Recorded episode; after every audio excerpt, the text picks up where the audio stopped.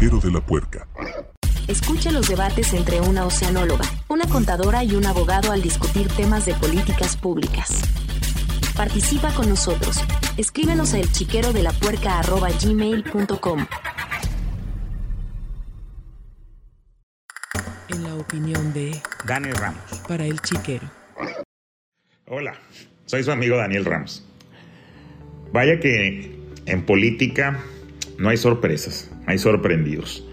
Y es que eh, me gustaría retomar y platicarles un poco de lo sucedido en nuestra Cámara de Diputados el pasado martes 6 de diciembre, amanecer el miércoles, una sesión nocturna, denominada vespertina, pero más nocturna que vespertina. Y después de haber tenido una sesión matutina donde, donde se rechazó, o más bien no alcanzaron, porque no, no es que no se haya aprobado o que se haya rechazado, sino por el contrario no se alcanzaron los votos suficientes de la mayoría calificada de la reforma constitucional en materia electoral. Y vaya, pues en la, en la noche emiten una propuesta de reforma a leyes secundarias. ¿Qué es lo, ¿Cuál es la diferencia? La diferencia entre una aprobación de leyes secundarias y una de reforma constitucional es que en la de reforma constitucional necesitas las dos terceras partes de la integración de la Cámara de Diputados y en una mayoría se le denomina mayoría calificada. Cuando estamos en una reforma a leyes secundarias, como lo es la Ley General de Instituciones y Procedimientos Electorales, o en su caso cualquier ley que se desprenda de la misma Constitución, simplemente se requiere de una mayoría, de una mayoría simple. ¿Qué es lo que hizo? ¿Qué es lo que hizo Morena? Vaya, primero se, eh, no alcanza los votos en estas dos terceras partes y como dijo el dicho popular, Jalisco nunca pierde y cuando pierde, arrebata. Ahora sustituyamos Jalisco por Morena o sustituyamos lo mejor por AMLO. AMLO nunca pierde y cuando pierde, arrebata. Y eso fue lo que pasó. Realmente el presidente de la República, a través de su secretario de gobernación, ah, presentó en la Cámara de Diputados una propuesta de reforma a leyes, a leyes secundarias. Estas leyes secundarias, a las cuales, a las cuales solicitaron reforma, no solamente, no solamente se emitieron con el fin de eh, alcanzar algunos roces electorales o algunas, algunas reformas electorales, sino que no siguieron el procedimiento, el procedimiento establecido para poder llevar a cabo, eh, para poder llevar a cabo, no siguieron el procedimiento respectivo para, del proceso parlamentario. Es decir, un proceso parlamentario normal de una modificación de una ley requiere de la presentación de la iniciativa y de su turnación o de turnarla a una comisión específica para un análisis más profundo y que ésta pueda emitir un dictamen y posteriormente sea aprobado otra vez por el Pleno. Sin embargo, si existe una figura de dispensa en la cual si la mayoría de los presentes, una mayoría simple, considera que no es necesario ese análisis profundo, se puede someter a votación. Esto fue lo que pidieron los diputados de Morena y evidentemente están en su derecho de solicitarlo. Sin embargo, pues parece un arrebato, parece un golpe en la mesa, parece una, una situación donde buscáramos perdedores, buscáramos perdedores y ganadores. De hecho, parte de la oposición eso mencionaba y parte también de Morena y del grupo del poder mencionaban el, no me vas a ganar. no sé, no sé en dónde, en dónde estamos dejando realmente una democracia objetiva. Es algo, la verdad, lamentable. Si bien, si bien veía con buenos ojos o mis opiniones respecto de la reforma electoral en materia constitucional me parecían, si bien no del todo correctas o no del todo acorde a las tendencias democráticas, sí me parecían algo adecuadas para el momento que vive el país. pero reaccionar de esta manera, y, voy, vaya, no vamos a poder entrar al análisis completo, todavía no tengo a disposición o no he podido tener a disposición el dictamen de qué fue lo que se aprobó. Ni siquiera es un dictamen, es un acuerdo donde se aprueba esta, estas reformas. Pero lo que sí es un hecho es que se habla primero de una reducción de 3.500 millones de pesos al gasto del INE, que 3.500 millones de pesos representan cerca de una cuarta una cuarta parte, casi una tercera parte del presupuesto completo del INE. Vaya, podemos ponerlo en, un, en una balanza y decir que representan 12 mil, 12 mil millones de pesos.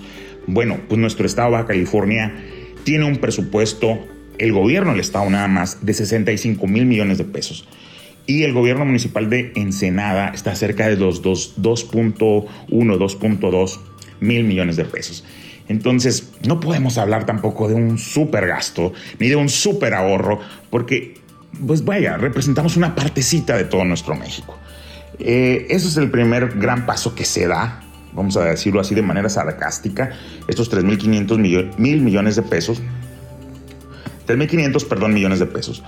En un segundo se habla de que los migrantes podrán ejercer un voto electrónico en el extranjero. Vaya, los migrantes ya votaban. O sea, no, tampoco no es un cambio que venga a revolucionar la, democracia. Ya votaban los migrantes, ya votaban en, Estados Unidos, ya votaban en otros países. Lo único que es el voto electrónico. No, no digo, no lo minimizo, pero no es algo trascendental. Otro de los puntos que se habla es que se va a evitar la compra del voto porque se prohíbe el uso de monederos electrónicos y tarjetas de prepago. Bueno, pues la fiscalización de recursos ya la tenemos.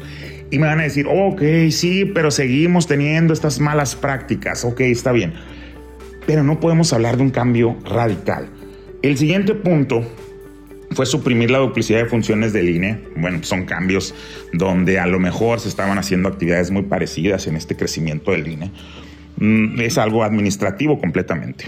El número 5, el siguiente punto, es que se reducen de 300 a 264 las oficinas administrativas del INE. ¿Había una razón por la cual fueran 300? Sí, son 300 distritos. Hay una razón por la cual ahora son 264.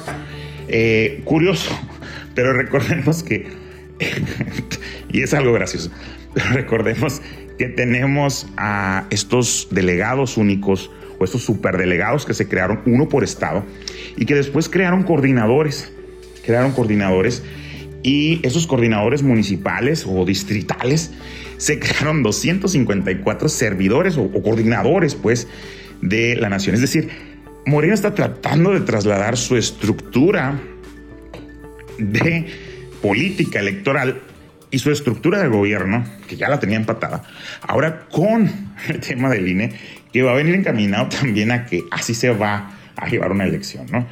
Eh, es algo que, vaya, está muy marcado que vamos hacia ese clientelismo. Se da, sí sabemos que se da, pero no, puedes hacer algo así tan marcado. El número 6 es que el Tribunal Electoral no podrá establecer criterios para anular candidaturas. Es otro de los puntos que están manejando. Yo, siento que este punto en particular es muy endeble. Yo siento, o, o casi estoy seguro, que va a existir una acción de inconstitucionalidad en contra de esta aprobación. Falta que lo apruebe el Senado. Es casi un hecho que va, van a recurrir a una acción de inconstitucionalidad. Y este punto en particular trae, trae el, el, dolor de Morena en el sentido de Salgado Macedonio. Salgado Macedonio, recordemos que quiso ser candidato a gobernador en Guerrero y le rechazaron su candidatura, le rechazaron su candidatura y también al gobernador de, o más bien al que quiso ser candidato de Michoacán. Eh, a, este personaje también se le, se le cancela. Fue más sonado Macedonio por cómo llevó las formas, pero, pero no podemos, no podemos evitar, vaya, molestarnos, porque el, querer amarrarle las manos al tribunal electoral es tanto como decir, no quiero que apliques justicia, no quiero o la justicia va a estar limitada. Se le fundó, se le motivó las razones por las cuales Salgado Macedonio no era candidato. Claro que sí, fue un tema de precampaña. fue un tema de gastos de precampaña, fue un tema de no haberlos presentado. Un acto suficiente como para negarte una candidatura, pues eso es lo que pedíamos hace 10 años, cuando en 2012 decíamos que Enrique Peña Nieto estaba despilfarrando dinero en precampañas y en campañas. Porque ahora resulta que pues ya no es tan importante, ¿no? Entonces, sí necesitamos poner atención, poner mucha atención en estas propuestas de reforma. El último de los puntos es que se garantiza la libre participación de los ciudadanos. Vaya, ese punto prácticamente es un relleno y en el corazón encontramos la naturaleza de la acción. ¿Por qué? Porque, y aquí, aquí, aquí lo quiero aclarar, o lo quiero con esto concluir. ¿Por qué hacerlo así? Recordemos que viene un proceso, recordemos que viene un proceso a nivel Estado de México. Recordemos que se necesita modificar algunas reglas. Hay situaciones que si bien no parecieran ser competencia de del INE en este caso, sí manejan, o más bien sí traemos reformas que les van a que van a mediar o van a tener un impacto en esos procesos e-, electorales. ¿Qué puntos en particular? Bueno, esto es lo que se ha dado a conocer. Habría que ver los detalles de la reforma y habría que identificar cuáles. ¿Qué es lo que estamos haciendo ahorita?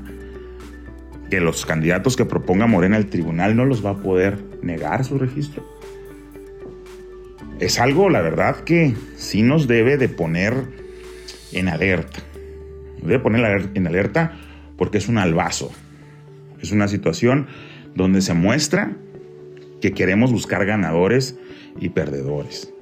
Donde se muestra no que sí lo logré y los tengo más grandes, sino mostré una incapacidad de poder llegar a un acuerdo para alcanzar una reforma constitucional electoral. Eso es lo triste. Eso es lo que México lo que es su democracia y lo que sus instituciones electorales pierden con reformas de este tipo. Y más triste aún, ver nuestros representantes contentos o tristes por sentir que ganaron o perdieron. Pero ellos ni están ganando nada, ni están perdiendo nada. Lo está haciendo nuestro país. Muchas gracias.